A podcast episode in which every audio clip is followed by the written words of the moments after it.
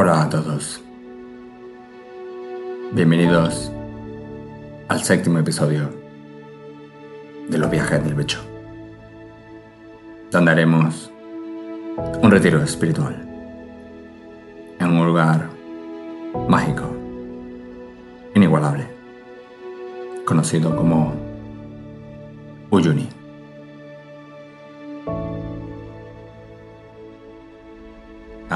Nos pusimos místicos, ¿no? Ahora estaban diciendo, ah, este bicho que se fumó. ¿Ustedes creen que esto es puro bochinche, pura nada? Bueno, aquí uno también tiene su lado. ahí tal, ¿qué pasa? ¿Qué pasa? Aquí hay de todo, muchachos. Yo les dije que, que este viaje era una experiencia total. Aventuras, locura, espiritualidad, retiros, encuentros, anécdotas. Aquí hay para todos para todos los gustos, para todos los colores para todos los sabores. Y hoy vamos a traer un episodio que no solo tiene esa parte espiritual, sino que además tiene un montón de anécdotas súper divertidas y súper buenas. Yo espero que les guste, como todos. Gracias a todos por, por seguirnos escuchando. Recuerden la campanita, el like, el me gusta, el retweet, el insta follow, el no sé qué, no sé cómo se llaman esas cosas. Y bueno, Dayanita, vamos a darle play al episodio de hoy. Muchachos, esto es Uyuni, como lo habrán escuchado ya y lo habrán visto en el, título siempre de los episodios, Uyuni está, para los que no saben los que nunca han oído hablar de este lugar, eso está en Bolivia. Muchos lo conocerán como el salar de Uyuni, eh, porque bueno, sí, es un salar, de hecho creo que es uno de los salares más grandes. Eh, algunos de repente lo conocerán por, por el Dakar, porque hace unos un par de años hicieron un Dakar ahí súper loco, súper famoso. Y los que no, pues bueno, los que son así, tú sabes, que les gustan ese tipo de cosas o que estudian eh, temas naturales, no sé qué, sabrán, o los que han ido sabrán, y los que no, pues bueno, les presento Uyunis, muchachos. Este lugar es realmente increíble, increíble, increíble.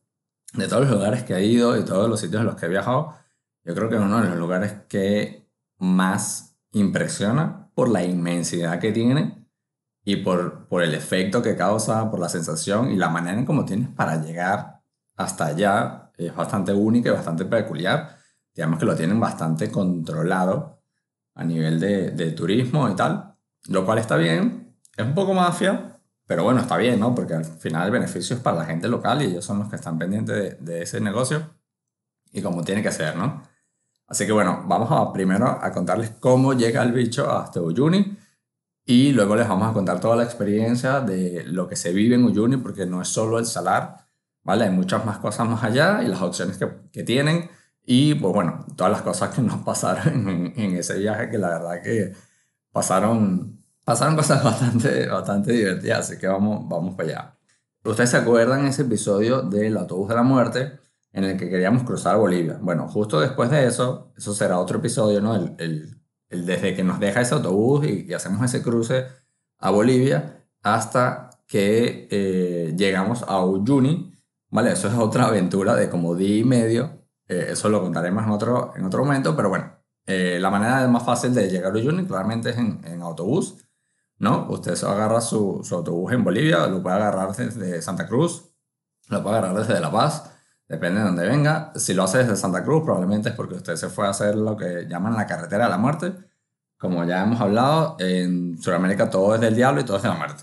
Pero esta carretera de pana es de la muerte. O sea, búsquenla en YouTube para que ustedes vean que esto da, da miedo. Ahí ustedes pueden hacer un, una ruta en bici si usted se quiere morir. Pero bueno, eso es otra historia. Entonces usted agarra su, usted agarra su autobusito que dura un montón de horas, infinitas, eh, como todo, hasta que llega a Oyuni. Entonces bueno, el bicho llega a Oyuni con su mochila y ya le habían contado un pueblo eh, cómo era la dinámica, ¿no? Usted tiene que ir, hay un montón de agencias que hacen el tour y como todo en esta vida, usted tiene que negociar. Y usted pregunta aquí, pregunta allá, y no sé qué. mire, ¿tú cuánto me lo dejas? Ah, bueno, y, no sé qué y tal. Claro, ¿qué pasa? Que los tours, hay como dos opciones, ¿no? Está como que el tour del full day, que es solo el salar. Ustedes lo llevan al salar, hace su vaina, no sé qué, y se regresa a Uyuni. Y está el de los cuatro días. Recomendación total y absoluta. O sea, si usted va hasta allá, el de los cuatro días. O sea, ahí no hay pelea. Y el de los cuatro días tienes como dos opciones dentro de los cuatro días. Tienes... Eh, que puedes cruzar a, a Chile al final del, del, tour o te regresas a Uyuni. Eso ya depende de para dónde usted vaya y, usted, y lo que usted quiera hacer. Y ya vamos a explicar el por qué y cómo se hace todo eso. Entonces, bueno, el bicho llega, ¿no? Como siempre, eh, sin nada, ¿no? Típico del bicho. El bicho llega, da su autobusito, lo dejan ahí eh, en la plaza y dice, bueno, ¿y ahora para dónde? Bueno, hay que seguir la gente. Claro, no llega Urde temprano y como buen pueblo, antes de las 9 de la mañana y no hay nadie. Entonces, bueno, usted empieza a caminar y usted tiene hambre y no hay ni panadería, ni cafetería, ni nada, eh, y usted se tiene que aguantar. Pero bueno, uno empieza a caminar y vas viendo que va llegando la gente, entonces empiezas a echarle un ojo ahí a la gente, intentas hacer como, hacerte panas con, con la gente por ahí. Entonces, bueno, como todo, ya a mí me habían dicho eh, que tienes que preguntar y sobre todo estar muy pendiente de eh, las agencias que te quieren cobrar que 100 dólares, que si no sé qué, hermano, usted puede pagar ese tour en, en moneda de Bolivia tranquilamente o en dólares, pero cuidado si le quieren cobrar en dólares, porque ¿qué pasa? Hoy y viene mucha gente que viene con agencia, ¿no? Y vienen esos alemanes y esos franceses y esa gente con billetes, ¿no? Y rusos y tal, no sé qué. Gente con, con plata, gente con plata. Entonces, claro, esta gente le venden esos tours caros. Luego, sí es verdad que los tours tienen un poquito, o sea, el, lugar usted lo van a llevar al mismo sitio, lo que cambia luego son que si las comidas. Eh, pero bueno, o sea, por la diferencia de precio que le clavan a uno, no, ni de vaina. Entonces, bueno, el bicho empieza a caminar por ahí. Y claro, ¿qué pasa? La idea del bicho era agarrar el tour ese mismo día, o sea, salir a hacer esos cuatro días de tour, porque claro, el bicho no tenía donde quedarse en Uyuni como cosa normal. Este, y a pesar de que hay un montón de agencias, la gente reserva ese viaje con mucha antelación y la mayoría estaban full, ¿no? El bicho llega, empiezan la gente a abrir y va preguntando, hola señora, ¿cómo, va? ¿cómo está? ¿Bien? ¿Usted? Bueno, sí, ¿qué más? ¿Ya se tomó el cafecito? Sí, no, bueno, bueno, tómese un cafecito, doña, tranquila, no, aquí no hay apuro. Bueno, ¿qué pasó? ¿Tú qué quieres? Bueno, yo quería saber cómo son los tours, cómo es la vaina. Y te piensas explicar, no, está el full day, está cuatro días, está con cruces, sin cruces, sin vaina. Y ya, bueno, señores, ¿y eso cuánto sale? Bueno, mira, eh, el full day te vale tanto, este te vale tanto, el otro te vale tanto. Y uno dice, ah, coño, mm, si va, ¿y eso qué incluye? Bueno, mira, te incluye eh, el alojamiento, te incluye las comidas, te incluye el, el transporte, no sé qué, tal. Y uno empieza a echar cuenta y uno dice, verga, no está tan, verga, no me parece tan caro, pues. Pero bueno, ah, bueno, sí va, señora, gracias. ¿Y, ¿Y cuándo salen? No, bueno, aquí estamos full. Eh, sale mañana o pasado. Y yo, coño, ¿y para hoy no tiene? Mm, no, para hoy no hay, pues. Ah, bueno, sí va, gracias. Bueno, pero pregunta aquí al lado. Y literalmente al lado, o sea, es como una cuadra muy larga en donde hay un montón de agencias y luego en la calle transversal hay más y en la otra transversal hay más, porque la gente eh, del pueblo de Uyuni vive de ese tour. O sea, el 95% yo creo que de la economía de ese pueblo es llevar a la gente al salar. Entonces, bueno, yo empiezo a preguntar, ¿no? Y en lo que vas preguntando, obviamente ves que hay más gente como tú eh, preguntando, ¿no? Eh, bicho, ¿qué pasó? ¿Tú vas con gente? No, no, yo voy yo solo ah, bueno, mira, pero es que si vamos en grupo y empezamos a hacer grupos, como que nos dan descuentos y tal, porque a todas estas, esos, esos tours eh, vas con 4x4, entonces claro, ellos, la agencia lo que quieren es llenar el 4x4, no les sirve que venga el bicho solo, y es como que, ajá, papi, y el resto de los puestos que hago. Eh, entonces, claro, si tú llegas ya con un grupo de 4, 5 6, depende del 4x4 en el que te metan, eh, ya lo llenas, entonces es como que más fácil negociar. También es cierto que hay muchos grupos que van de 3 de tres o de dos, entonces ¿sabes? te vas consiguiendo que si una pareja por aquí, otra pareja por allá, o tienes suerte que de repente hay un, hay un puesto libre así, boleta, y te meten ahí, pues, y te toca ahí con un grupo desconocido, pero bueno, como cosa normal. Entonces, bueno, el bicho va preguntando, pregunta aquí, pregunta allá, y se empieza a pillar la diferencia, ¿no? Cuando llegan esos extranjeros, eh, bueno, yo lo digo como si yo fuera de Bolivia, yo también soy extranjero, pero bueno, eh, gente que, que, que, hablaba inglés, ¿no? Entonces tú ves ahí que, bueno, la dificultad con los idiomas, ah, hello, hello, what's up, mira, tour, uh, we are, cuatro, cuatro. Entonces ya veías como de una le metían hacia los precios durísimos que, pa, si a ti te habían dicho 200, a ellos les decían 800. Y tú, que mierda. o sea, es que me acuerdo, literalmente, yo estoy en una, en una agencia así sentado esperando mi turno y están unos, unos panas ahí, creo que eran alemanes o no sé de dónde eran, preguntando la vaina. Eh, y claro, ella, la chama empieza a explicarles el, el, negocio y le empieza a dar precios. Y eran precios así, 600 dólares, 800, tal, no sé qué, cada uno. Y qué mierda. Claro, yo lo estoy viendo y ya yo escuchando los precios dije, no vale, yo me voy, yo no voy a pagar eso, estás loco. Y en lo que yo hago así como que la finta que me ve, la chama me hace señas como que, eh, ya va papi, como que, tranquilo, espérate ahí. Y ya, esto está aquí chihuireando, chihuireando a los turistas a, lo- a, lo- a los nórdicos. Entonces, bueno, yo me esperé, estos chamos se fueron y luego me atiende a mí la muchacha, mira, qué más, no sé qué, pim, papá, me echa el mismo cuento, exactamente lo mismo, y me dice, bueno, ya lo escuchaste. Y me dice, no, vale, lo que pasa es que, bueno, ellos quieren como que el servicio premium. Y entonces, bueno, ese es más caro, pero no vale tanto. Y yo, venga, pero es que yo no voy a pagar eso ni vaina, pues. La chama, no, no, bueno, eh, tú, no, uno solo, no sé qué, bueno, mira, te lo dejo menos. Y a mí me lo estaba lanzando que si por 180 o 200. Y tú dices, verga, es que hay 400 y desde 400 a 600 dólares de diferencia. Ese servicio premium tiene que ser muy premium. Y premium na- nada, o sea, nada. Y yo, bueno, sí va. Eh, entonces, bueno, voy preguntando y me dice, bueno, te voy anotando porque como estás solo, eh, igual habría que buscar más gente, ¿no? Y yo, bueno, anótame ahí. Y me fui metiendo así como muchas listas de espera, no sé qué. Y de repente en una, como que la chama la que más me cuadró así más panita, y que aparte me dice, bueno, mira, eh, si consigues más gente, te lo dejo en 100. Eh, y yo, verga, mm, sí va. O sea, de 100 a 600, 800 que le querían cobrar do- en otro sitio a otra gente. Y que o a mí me van a llevar en camello o empujando el 4x4 porque, verga, o sea, no tiene sentido. Y en esa agencia la chama me dice, bueno, pero si quieres si quiere seguir preguntando, pero me dice, de no, yo te voy a anotar, pero si no, si no se completa el, el grupo, eh, te vas a quedar aquí varado. Y yo, bueno, déjame ir preguntando a ver si en, en la que haya hueco yo me meto. Entonces me dice, bueno, si quieres me dejas la mochila, tal, le dejo la mochila para no andar con el peso. Y en- ahí yo creo que es cuando conozco al otro chamo, porque también llega otro chamo así también solo, no sé qué, el mismo cuento. Y le dice, bueno, ya son dos. Y nosotros, bueno, sí, va, somos dos. Eh, y nos ponemos nosotros dos ahora a buscar más sitios y seguimos preguntando, no sé qué. Y en esta agencia, antes de irnos, eh, llega una señora. Pero una, una, o sea, una señora. Pero señora de estas de, de chic, ¿no? Elegan, elegantonas así de clase, ¿no? Ella llega con su maletica, muy bien vestida, súper arregladita, perfumada, bien maquillada, peinadita, no sé qué, con su glacier. O sea, un, un espectáculo de, de señora. Ella llega así, francesa, ella se sienta, no sé qué, habla con la mujer, ta, ta, ta, ahí con unos inglés machucados, yo medio los ayudé, no sé qué. Y la señora, eso, la señora que no, no, lo que cueste. Yo, ella quería como que un tour para ella, pero que si mañana, porque ella sí se iba a quedar la noche, no sé qué, ta, ta, ta. Yo, bueno, sí va. Y me pongo a hablar con la señora. Y ya, señora, ¿qué más? ¿Cómo estás? No sé qué. Y la señora ha sacado un mapa mundi, literal.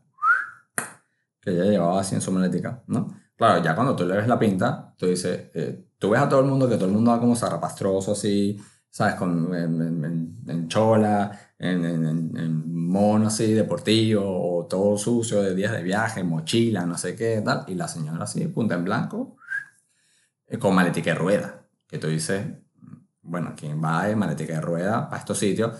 Aunque bueno, yo tengo, esto, esto tenemos una, una amiga por ahí que le encanta ir con maletica de rueda a sitios como este, así que eh, tú sabes quién es, tú sabes quién es.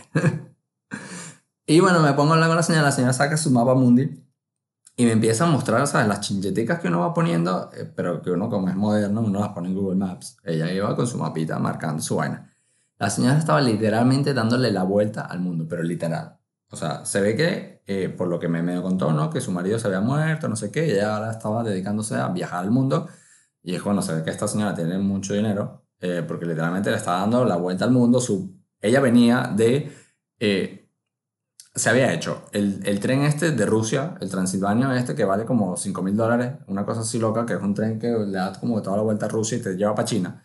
eh, que es un tren así todo lujoso, todo una locura, y que, ah, o sea, eh, se había recorrido que si toda Europa, se había montado en un montacargas, eh, en un buque así de carga, para que la llevaran a África, a no sé dónde. Eh, de ahí de Uyune, su plan era eh, irse a Argentina y agarrar un velero de cinco días a, la- a las Malvinas. No sé qué, y que, eh, señora, ¿usted está clara que ese velero vale como 15 mil dólares? Y de ahí luego se iba que sí, a, a Ecuador, a, a las islas, ¿cómo que se llaman?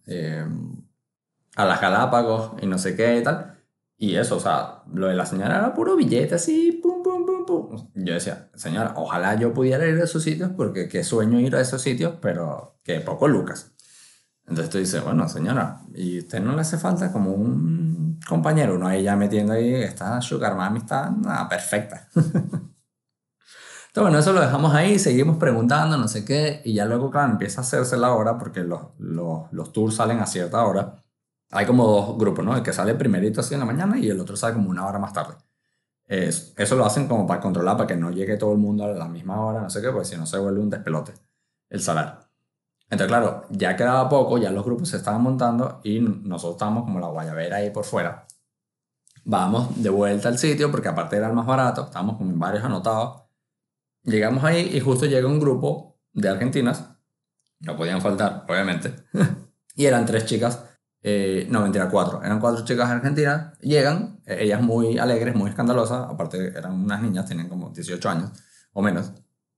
Eh, ah, no sé qué, no sé qué, ah, che, boludo, eh, y bueno, hicimos el grupo, ¿no? La chica nos dice, bueno, mira, si, si van, o sea, están completos, eh, si se quieren juntar con estos otros dos chicos, no sé qué, llenan el jeep y, y se van. Ah, bueno, sí va, sí va, bueno, ¿cuándo salimos? Bueno, salen ahorita en media hora, no sé qué, arreglen sus cosas, dejen sus cosas ahí, eh, llévense un bolso pequeñito, nada más con, para los cuatro días, ¿no? Bueno, que uno agarra ahí, hace su bolsito pequeño, pa, pa, pa, pa, pa, montamos todo, este, compramos algo para comer y arrancamos. Pum. Usted arranca en su 4x4, lo montan ahí, ¡fum! Los guías son panísimos, o sea, que por lo menos el que me tocó a mí, alto pana, ese dicho, demasiado pana. Eh, y usted arranca para el salar. Eso son, es, un viaje largo, ¿no? Hasta que usted entra al salar. Y tip aquí importante, si usted va para allá y usted quiere ir al salar y quiere ver esas típicas fotos que hace todo el mundo, efecto espejo, si usted tiene la suerte o la dicha o el tiempo para esperar, de que llueva el día anterior y usted va al día siguiente, es el momento perfecto porque eh, el agua es la que hace el efecto espejo así brutal. Eh, nosotros tuvimos suerte que había llovido dos días antes. Entonces, claro, no era como que full, full, full, pero todavía habían zonas que todavía quedaba agua, no sé qué tal. Eh, entonces, bueno, hacía el, hacía el efecto. Entonces, ustedes lo llevan en su 4x4, usted se mete al salar y ahí se da cuenta de por qué tienes que ir en un tour, porque eso es una esplanada de tierra inmensamente gigante, o eso es inmenso, y para allá hay nada, y para allá hay nada, y para adelante hay nada, y cuando usted va para atrás hay nada. Y claro, como eso es pura sal, en lo que usted va en el 4x4, eso es pura sal, y hace este efecto espejo, usted no sabe si usted está viendo el cielo o está viendo el piso, porque literalmente en lo que ve al, horizonte eh, todo es azul, ¿no? Y, y parece que usted está viendo para el otro lado, para el mismo sitio. Entonces, claro, usted se pierde. Si usted lo sueltan ahí y el guía se va, llega un momento que ya no lo ve más y, y las brújulas no funcionan porque la sal y no sé qué, los campos magnéticos y toda la historia. Entonces, realmente usted tiene que conocerse la ruta. Pero te la tienes que saber como de memoria o como de intuición. Obviamente hay un montón de otros jeeps como que yendo todos para el mismo lado. Es súper chistoso porque todos van como a, no sé, como a 600 metros de distancia entre unos y otros que les cuesta incluso verse entre ellos. Yo no sé si es por un tema de, no sé, de que no se joda el salario y vayan todos por el mismo sitio, pero eventualmente todos llegan a, a un punto de encuentro, que es un hotel de sal, literalmente, o sea, las paredes están hechas con bloques de sal y las sillas y el comedor y todo, eh, y es donde está la, la famosa eh, logo del Dakar con todas las banderas, entonces usted va, se hace su foto con la bandera de su país, no sé qué, porque están todas, eh, se hace un montón de fotos ahí, va al, al, hotel este de sal, ahí le dan como que el almuerzo. Usted come ahí, no sé qué, unas sillas de sal, todo con sal. Lo bueno es eso que si la comida no tiene sal, usted la raspa así un poquito en la silla y ya listo, le queda saladita, saladita.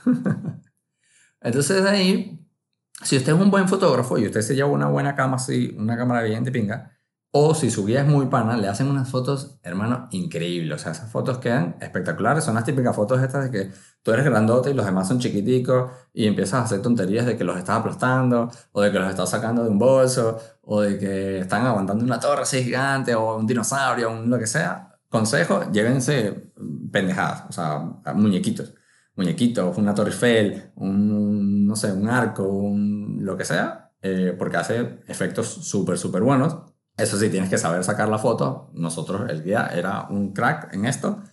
Y, o sea, una foto es buenísima. Luego empiezas a comprar la foto de los demás y cada guía es como que mejor que el otro. Y si tienes una super cámara, va incluso mejor. Y bueno, si usted se quiere poner todo romanticón, porque esto es un lugar que se presta mucho para no ser romántico, entonces te puedes sacar unas fotos ahí todas, todas, mm, eh, romanticonas ahí con, con tu pareja. O con un grupo de panes y hace un montón de tonterías y payasadas y no sé qué, porque te ves doble. Entonces hacen un montón de, de payasadas. Es súper divertido, es súper es super cool. Eh, y bueno, usted se vuelve a montar en su 4x4 y dale para adentro. Y, y, usted empieza a darle para adentro para salar, que literalmente son como 25 minutos o más rodando. Y no creo que, que, que van despacito, no, no, van a todo tren, ese carro ahí dándole duro, ese 4x4 para adentro, y van siguiendo la nada. Este, entonces, claro, ellos intentan que estar ya como que cerca de la salida del salar, más o menos al atardecer. ¿Por qué? Porque luego, obviamente, si, agarra, si le agarra un día, un buen día, eh, luego hace un montón de, te vas a hacer un montón de fotos otra vez con el atardecer, entonces tienes ahí como que, ¿sabes? Ese efecto del reflejo del sol, el atardecer, y venga, es, es, brutal. De pana, ahí es donde ustedes van a se puede poner romántico y no sé qué tal. Eh, entonces, nada, luego uno sigue hasta que finalmente se encuentran unas montañas así de fondo. Y yo creo que eso es lo que ellos están buscando siempre, en algún momento encontrarse en las montañas. Pero literalmente, si usted se desvió en algún momento, esos son ciento y pico kilómetros hacia la nada. Entonces, venga, o sea, tú puedes ir con tu propio 4x4, te sacas un permiso y tal y vas Obviamente nadie te lo recomienda porque si te pierdes, eh, nadie te va a encontrar. O sea, nadie te va a encontrar. Entonces, bueno, llegas, eh, te metes a través de las montañas, así que eh, pasas las montañas y llegas como a un caserío. sorprendentemente hay gente que vive como que más allá, ¿no? Del salar. Entonces llegas ahí como un caserío y que ya tienes como que tus hoteles reservados. Y es sorprendente porque realmente va un montón de gente, son un montón de tours. Y te podrás imaginar, o sea, yo creo que eran como 20 o 30 4x4, esos son ciento y pico personas, eh, y hay cama para todo el mundo. O sea, y, y, no todo el mundo se queda en el mismo sitio, hay como que un montón de casitas que ofrecen alojamientos, no sé qué.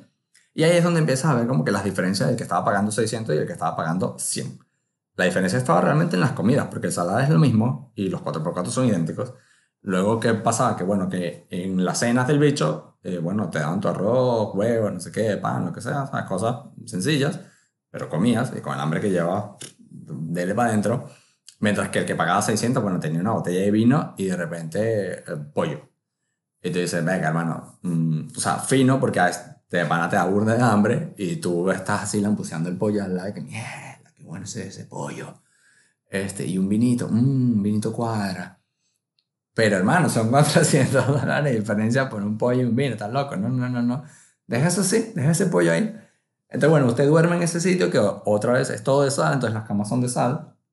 Eh, sorprendentemente son cómodas. Eh, no me preguntes cómo, pero son cómodas. Entonces, bueno, luego es la guerra para el baño, porque hay un solo baño, entonces, tal, no sé qué, las mujeres se tardan infinito y está la señora del hotel ahí regañándote que, mira, amigo, esto es para que te hagas una lavadita francesa ahí, pim, pim, pim, pim, y te vayas. No porque te hagas ahí la manicure y la y el peluqueo y tal. Eh, entonces, bueno, ahí pasas la primera noche, esa es la primera noche. Y luego eh, te levantan súper, tempranito, eso a las 6 de la mañana, como que pim, pim, pim, pim, dele, muchacho, para que desayunes, te bañes, no sé qué, y arranques otra vez. Y luego haces el segundo día, que sorprendentemente los guías llevan de todo en esos 4x4. Porque el segundo día haces como unos, unos paseos por unas lagunas, unas montañas, unas lagunas espectaculares. Esto es todo montado en el 4x4, dándole para adentro hacia la nada, porque esto de pana es la nada. Eh, y te van parando como que unos sitios, unos paisajes alucinante, realmente alucinante, unas, unas lagunas más espectaculares que las otras. Eh, y dele para adentro, dele para adentro, dele para adentro. Y vas parando, bueno, vas haciendo paradas y te van mostrando y te van echando la historia y te van contando, sé qué. En verdad es bien de pinga. Hay una de las lagunas en las que llegas y almuerzas. Claro, uno va ahí pegado, hambre. Claro, no se había llevado que es un sanguchito, una baña y una galleta de Uyuni, pero bueno, tampoco te llevaste comida para cuatro días. Porque están incluidas las comidas. Te dan desayuno, almuerzo y cena. Y de repente llegas a la laguna y el bicho abre la camioneta así, ras. Y empieza a sacar una, una cabita, no sé qué. Hermano, ese bicho tenía todo, arroz con pollo, refresco, agua, jugo, fruta, dulce. Y yo, ¿qué, hermano? ¿Pero tú sacaste todo esto? Vale, de hecho, no, no, eso está ahí. Y verga, eso tiene dos días ahí. Mm, mm, esto no sé yo. Pero no tiene hambre, hermano, y no de irle para adentro, para acá, entonces, bueno, ese es como el, el, el, segundo día. El segundo día fue tranqui. Obviamente, aquí hay cosas curiosas. Eh, las argentinas, estas chicas, eran bastante escandalosas y bastante ruidosas. Eran las típicas niñas muy, muy escandalosas y muy, muy ruidosas, con las hormonas muy alborotadas. Entonces, todo era como una risa, todo era una fiesta, todo era un bochinche. eh, y se perdían, se desaparecían. Era como que de repente, ah, muchachos, estén, ¿sabes? Como que medio visibles, ¿no? Por la zona, se pueden ir a hacer fotos, a dormir, a meditar, a leerse un libro, lo que ustedes quieran. Hacías paradas largas, como de hora y pico. Eh, y más de una vez nos tocó, había una que era como un alma muy libre, ella salía corriendo hacia la nada. Eh, y más de una vez nos tocó, ¿sabes? Esperarla como media hora a que la pana regresara y más de una vez la encontramos en el medio de la nada, así, ella como que, no sé, meditando y que por ahí perdida, y nosotros, hija, eh, ¿sabes? Que hay que seguir, ¿dónde coño estaba tú? Montate en el carro. Eh, entonces, bueno, eso es el segundo día, sales, y, este, y esta segunda noche, este, porque son tres noches y cuatro días el, el tour, esta segunda noche llegas, llegas a lo que sería el, el lugar de este de que hablábamos del retiro, del retiro espiritual y tú literalmente te meten en una casa que queda en la mitad del medio de la nada. Hermano, ahí no hay absolutamente nada. Usted, usted va en ese 4x4 como por no sé cuántas horas y usted va viendo nada, nada, nada, nada, nada, nada, nada, nada. Y de repente aparece una casita ya al fondo, con tal, y lo meten ahí Obviamente típica casa que la luz es por un generador de estos eléctricos, no sé qué, y te dicen, mira, enseñar la luz se apaga a tal hora y se apagó, ¿no?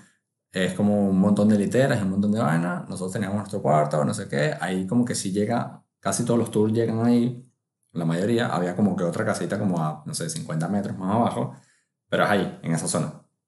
Y este lugar, literalmente, ellos te dicen que lo mejor, o sea, el motivo de quedarte en esa zona es para que veas las estrellas. Literalmente, eh, usted tiene que llevarse bien abrigado, porque esto no te lo dicen, hace frío. Oye, usted está ahí, en Bolivia de por sí es bastante alto, para los que no lo saben, y este lugar, claro, está tan, tan alejado de todo, que no hay contaminación, no hay historias, no hay nada, y está bastante alto, hace un frío que te mueres. De pan hace mucho frío. Entonces llévense ahí ropita abrigada, no hagan como el bicho, que no, como, como siempre, no tenía un carajo.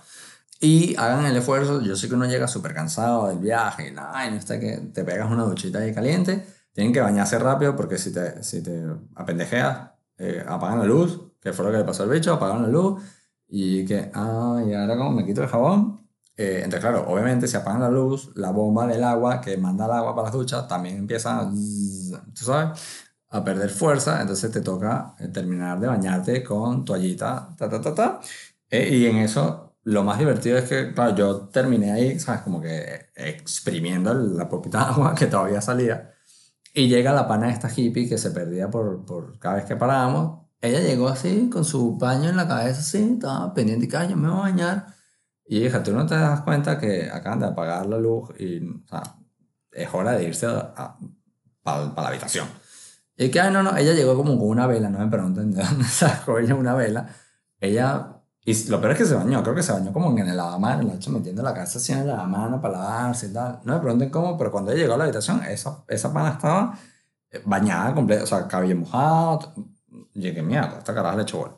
Entonces, claro, usted tiene que hacer para el esfuerzo porque la idea es que salgas como a la 1, 2 de la mañana, porque sí es verdad que oscurece relativamente medio temprano, no tan temprano tampoco, eh, pero claro, apenas se va el sol, todavía hay mucha luz, y si hay luna, yo tuve la suerte, el bicho tuvo la suerte de que ese, ese día, como que la luna no sé dónde estaba, estaba por otro lado.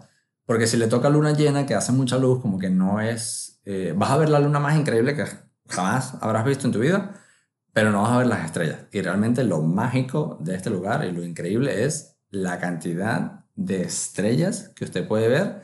Eh, yo creo que jamás, jamás había visto tantas estrellas. Yo no sé si es porque uno está tan acostumbrado a ver las estrellas aunque te vayas como al monte, si es un monte que está relativamente cerca de una ciudad, por más que sea, hay tanta porquería que nunca se ven todas, ¿no? Y como que la noche nunca es tan oscura.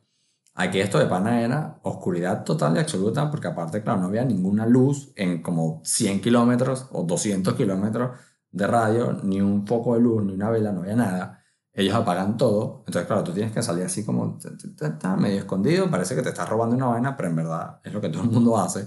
Te encuentras a todo el mundo afuera y eso, la idea es que salgas como a la 1, 2 de la mañana a morirte de frío con la cobija de la vaina. Porque de pana, o sea, la cantidad de estrellas es, impres o sea, es increíble. Hay como 200 mil millones de estrellas. Y aparte se ve, no es como que se ven un pedacito y para allá no hay, no, no. Es un panorama de estrellas increíble, o sea, es todo el cielo así, full, full, full, de punta a punta, en una noche súper oscura, súper negra, así, darks. Eh, y aquel montón de estrellas que de pana hay tantas que, que como que se ve, ¿no? Que iluminan. o sea, impresionante, jamás, créeme que, he viajado y he ido a muchos sitios y, muchos sitios bastante apartados de la civilización. No hay sitio para ver las estrellas como este. De verdad, mira, increíble.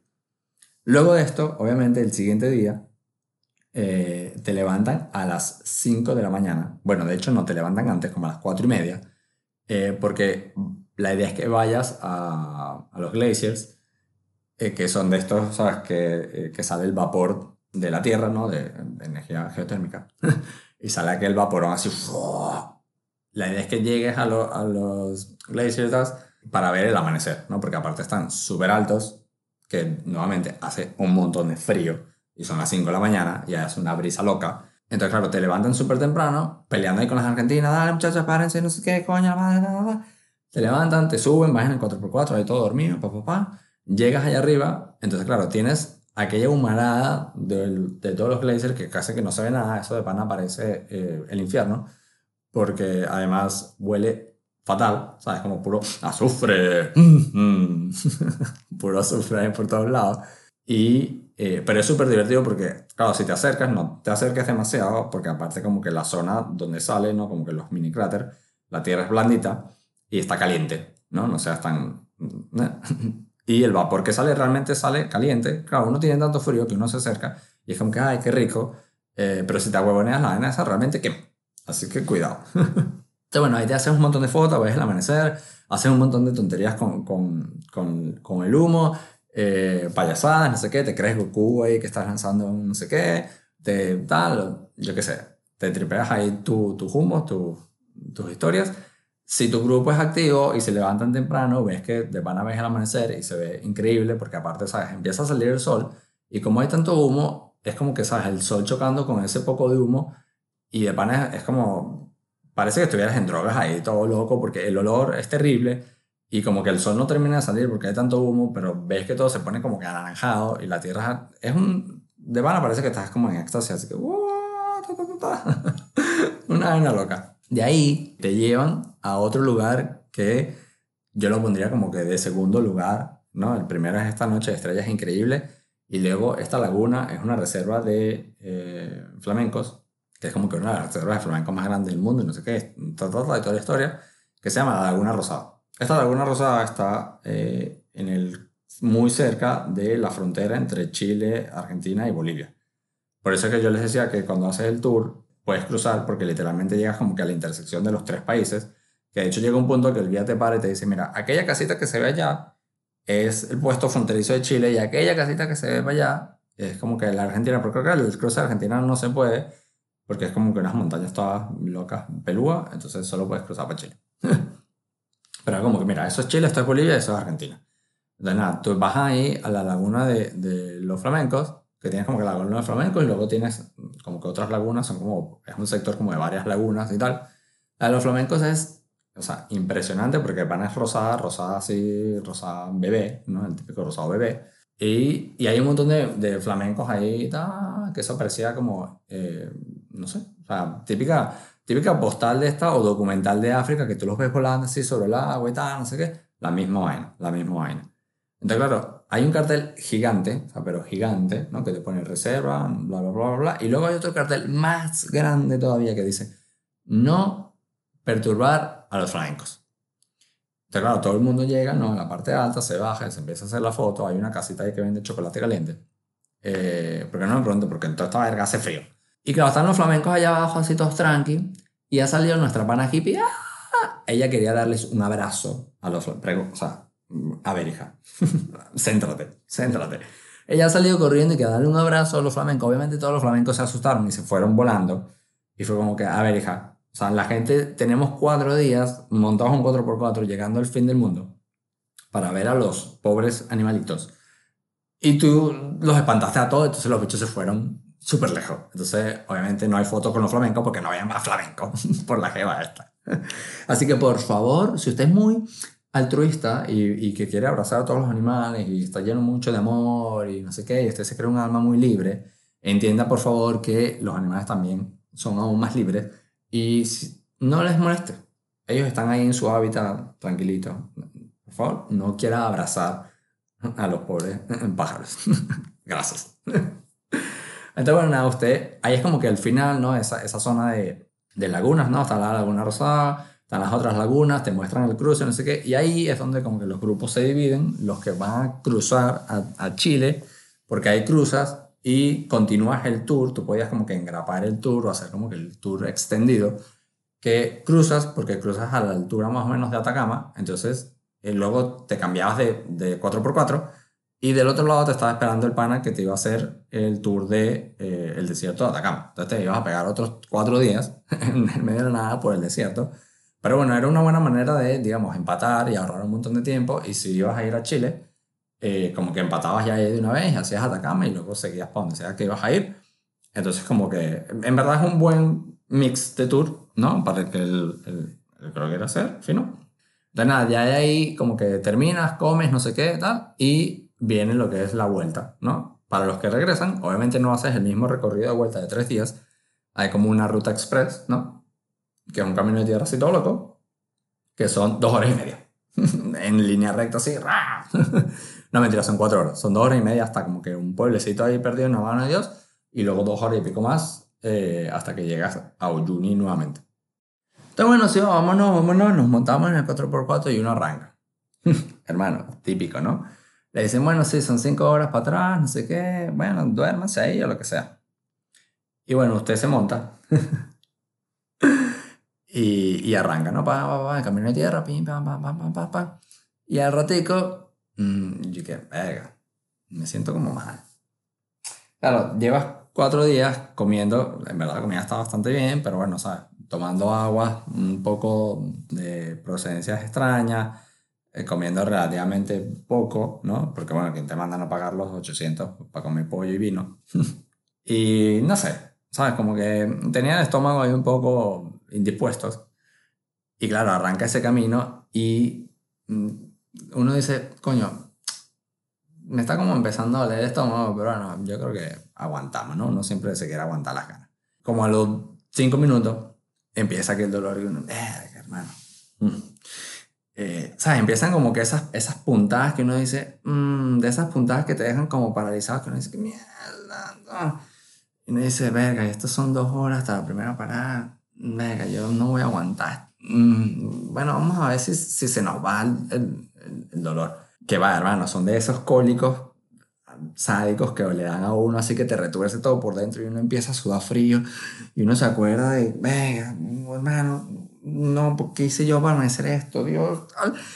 Y claro, mm, y sabes, son de esos cólicos que de repente es súper puntada y luego como que para y luego otra vez y cada vez que te da te da más duro y uno va que mierda. Ah. Entonces, claro, además yo iba como que en el medio del asiento de atrás, del 4x4, entonces te podrás imaginar, iba todo apretado, la niña hippie toda mal dormida así, toda choreta, que me empujaba, el otro pana también, y yo todo apretado, y aquel estómago, uh, esas puntadas que parecen puñaladas y que cha, cha, cha, cha, cha. Y yo, qué mierda. Aguanta ahí un ratico, hermano, en menos de dos minutos, aquel cólico así horrible, y yo, qué mierda, no, hermano empiezo a sudar frío así, me empieza el, el la yeyera y no, hermano, yo, o sea, aquí fue, aquí fue, aquí fue. Y le digo, hermano, eh, claro, esto era un camino que aparte de eso, de como de tierra, pero tierra no tierra plana, sino tierra con piedra, entonces vas en el 4x4, que va brincando todo más. entonces nada, como que, y, y yo le digo, hermano, párate, párate, párate, párate. Me dice, no, no, no, la parada es dentro de dos horas. Y yo, no, no, hermano, no me estás entendiendo, párate. Pero párate ya. Y yo no, vale, ¿qué pasó y tal? Y sale la hippie que te sientes bien y que, no, me siento burda mal. Es que no, bueno, párate, párate, tal, no sé qué, todo el mundo, bueno, párate aquí, párate aquí. Y el que no, no, pero no, no me puedo parar aquí. Y yo, hermano, tú te paras aquí o yo me cago encima aquí mismo y te vas a calar esto dos horas aquí todo el mundo y no me importa nada, o sea, porque me estoy muriendo, o sea, estoy sudando frío, hermano, párate por favor. De hecho, en lo que le digo que me voy a cargar su 4x4, mete el frenazo y me dice, hermano, bájate. Entonces, claro, como un buen mochilero, usted siempre tiene su rollito de papel así metido en el bolso. Hermano, yo salgo ese 4x4 y aquel cólico. Agárrate ahí. Mm. Porque además el, el, cuerpo de uno es tan sabio que sabe, ¿no? Uno puede aguantar, ¿no? Y cuando te dan esas ganas que uno, que uno vane, ay, uno se pega media hora aguantándose las ganas, porque aparte uno es súper, eh, la gente en general, ¿no? Como, ay, a todo el mundo le da pena y cagar, ¿no? Como si nos cagáramos todos, todos cagamos. Eh, que te, da, que te aguantas así y el cuerpo sabe cuando tú estás abriendo la puerta de tu casa que no te quiere dejar llegar al baño. Tú, hermano, pero ya va, que solo me falta el pasillo, vale, aguántate ahí, tal, cual. Yo me bajé ese 4x4, fue como que, suéltalo, suéltalo. Yo no, ya va, hermano, que no lo puedo soltar aquí, vale, que ya va. Este, y yo que bueno, déjame meterme por lo menos detrás de esa piedra. Allá, como un poquito más allá, había como una piedra grande que, bueno, yo me escondo allá atrás de esa piedra y uno hace lo que tiene que hacer. Hermano, yo pegué dos brincos y qué piedra en qué piedra. Yo llegué a una piedrita que había ahí que me tapaba los tobillos. Eh, yo no iba a llegar a la otra piedra, ya el cuerpo estaba así como que no, hermano, ya yo no puedo más, ahí no aprieta, ya yo no sabía qué apretar o qué dejar de apretar. Eso era una locura porque puñalada, la vana, el frío, nada, no sé qué. Entonces, nada, aquí viene un acto que uno tiene que hacer literalmente. Este acto tiene que ser sincronización perfecta, como si usted fuera clavadista profesional. Porque además el cuerpo cuando ya sabe que usted lo va a soltar, eh, él suelta más, ¿no? Y él se pone ahí como que, vamos con todo, entonces, en el momento en que usted está haciendo ese ejercicio de ponerse de cunclilla para ir a cagar como los chinos, y usted se está bajando, el cuerpo siente ya como que, ah, ya estamos en posición, ¡Buas! libero. Y uno dice, no, hermano, ya va. Porque si usted no hace esto literalmente con precisión suiza, de que usted se pone de cunclilla, a medida que se va poniendo de cunclilla, se va bajando los pantalones, se va bajando el boxer al mismo tiempo, para que cuando usted se llegue a las cunclillas ya tenga el pantalón a nivel de la rodilla y ¡buas! y eso salga todo para afuera, hermano. Porque si usted se tarda un segundo más, primero la va a pasar muy mal. O tercero, se le va a caer todo en los pantalones y eso no es divertido. Porque aparte de estos cólicos son que sale todo. ¡Buas! Todo para afuera. ¿No? Eh, y son de estos cólicos que a pesar de que usted lo saca todo de un solo golpe, le sigue doliendo, ¿no? Es como que ¡buah! te sigue puñalando ahí y uno se va agarrando así de la piedra y dice, ay, mierda, pero es que me estoy muriendo, hermano, pero qué puta. Y uno dice, pero ¿qué más quieres de mí? ¿Qué más quieres de mí si ya lo saqué todo? Ya no hay nada para adentro. Pero nada, esa puñalada dura como 10 minutos más y uno dice, hermano, pero es que ya no hay más nada que sacar. ¿Qué más quieres que saque? Deja de doler. Pero no, esos cólicos siguen doliendo. Entonces, claro, y aparte como uno sigue siendo todo eh, eh, ponderoso, o ponderoso, no sé cómo se dice, y uno como que le da pena, ¿no? Que aparte, está claro, acto, reflejo, ¿no? Uno está haciendo ese ejercicio de sincronización perfecta y uno voltea para los del 4x4 para ver si la gente de morbo te está viendo, ¿no? Como si fuera muy divertido ver a la gente cagar. Pues no. Pero bueno, uno voltea para ver si te están viendo. Obviamente nadie te está viendo. Y acto seguido, reflejo, uno voltea para los lados. Hermano, usted está en el medio de la nada. Yo puedo decir, el bicho puede decir que he cagado en la mitad de la nada porque ahí no había ni Cristo. Pero uno, uno igual voltea para los lados para ver si hay alguien viéndote, hermano, que no hay nadie viéndote, deja el show. Y uno dice, bueno, pero es que yo quería llegar a la piedra esa, pero es que no llegué. Y estoy aquí literalmente soltando todo en, aquí, aquí, aquí, donde, donde todo el mundo me ve. Entonces, claro, en lo que yo estoy volteando por un lado, veo el 4x4, nadie me ve, volteo para el otro lado, nadie me ve, volteo para el otro lado, y de repente como que, ¿tú quién eres? Había un camaleón que uno está acostumbrado como que a ver los camaleones eh, pequeñitos, ¿no? Así metidos en las ramas y tal, y suelen ser, bueno, como del tamaño de tu mano. Este no, hermano, este dicho parecía una iguana. Este dicho era como el tamaño de mi antebrazo, burro grande, y aparte los camaleones como son muy buenos para camuflajearse, él estaba así en su color tierra, blanquecino, color piedra, paralizado, ¿no? Porque aparte ellos son como que se paralizan, así que se camuflajean y se paralizan. Ah, no me ve, no me ve, no me ve. Él literalmente estaba así, yo estiraba la mano lo agarraba al pobre camaleón. Entonces, claro, yo hago eh, acto reflejo, volteo, volteo, acto sincronizado, volteo y el camaleón primero se ha puesto de todos los colores que dijo, mierda. Y si ese camaleón aprende a hablar o hablar en ese momento, hubiese dicho, hermano, cuide el alma porque el cuerpo lo tienes podrido ese camaleón se ha puesto de todos los colores en medio y dijo, a la pinga, y se fue. Yo jamás había visto, primero, un camaleón tan grande y segundo, que corriera tanto. Para mí esa vaina era una iguana. Pero las iguanas no se ponen de color, así que esa era un camaleón. Y aparte tenía los ojos así, tú, tú, tú, que les giraban por todos lados. Pa, pa, pa. Entonces, bueno, después que el camaleón se va corriendo, digo, bueno, ¿ves que si había alguien viéndome? Había alguien viéndome. Siempre hay alguien viéndote. Siempre hay uno. Siempre hay uno. Yo me sigo aguantando de mi piedra así, respirando, así, mierda, hermano. Gracias a Dios. Y ya uno como que se recupera, se recompone. s- s- Nada, regresas al 4x4. Todo el mundo, ¿qué pasó? ¿Todo bien? ¿Todo bien? Y yo, uff, sí, sí, sobreviví. Y menos mal porque literalmente la parada era dentro de dos horas y la parada era una estación de servicio con cuatro chozas al lado y un baño de estos portátiles. Y dije, no, hermano, el baño que yo...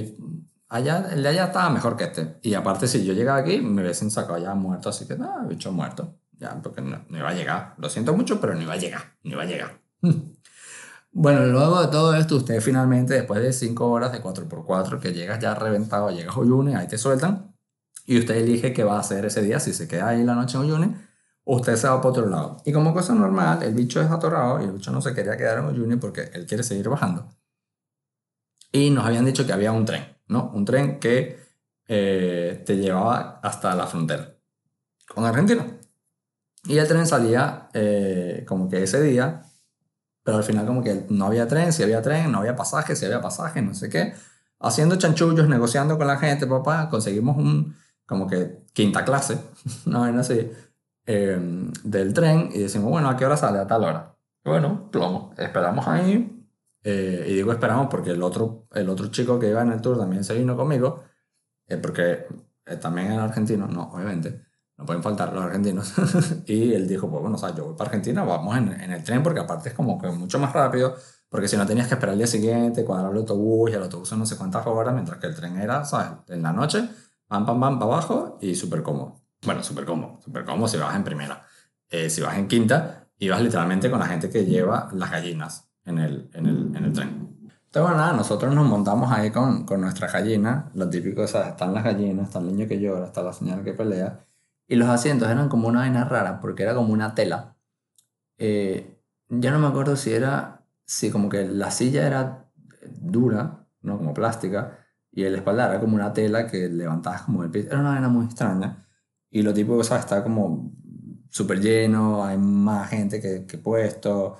Y nada, yo, el bicho logró tirarse ahí en algún lado. Este, y yo estaba tan mamado que yo me quedé dormido todo el viaje, eh, ahí con las gallinas ahí abrazándome. Y bueno, así finaliza este, este episodio eh, de Uyuni. De nuevo, es un lugar increíble. Yo, o sea, eh, calidad-precio, no, o sea, es incomparable. O sea, lo, lo barato que es para lo, el servicio que te dan y los paisajes y los lugares a los que vas a llegar es una, una locura. Recomendación, llévense su agua para que no les se le afloje el barro como, como al bicho. Este, y nada, yo de pana creo que de todos los lugares que fui en, en esta primera temporada, creo que está en el top, top, top eh, de los lugares más increíbles que tiene eh, Sudamérica, de verdad, 100% recomendado, lo vale un montón. Y bueno, yo espero que les haya gustado esos tips ahí, esas anécdotas curiosas.